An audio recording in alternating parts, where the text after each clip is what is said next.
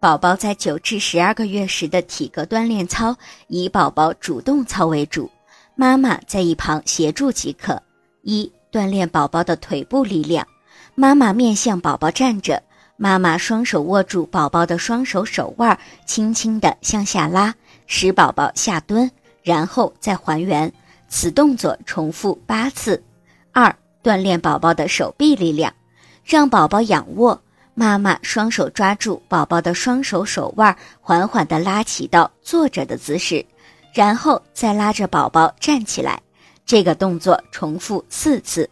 妈妈在帮助宝宝做操的时候，动作要轻柔，用力要均匀平稳，以免弄伤宝宝。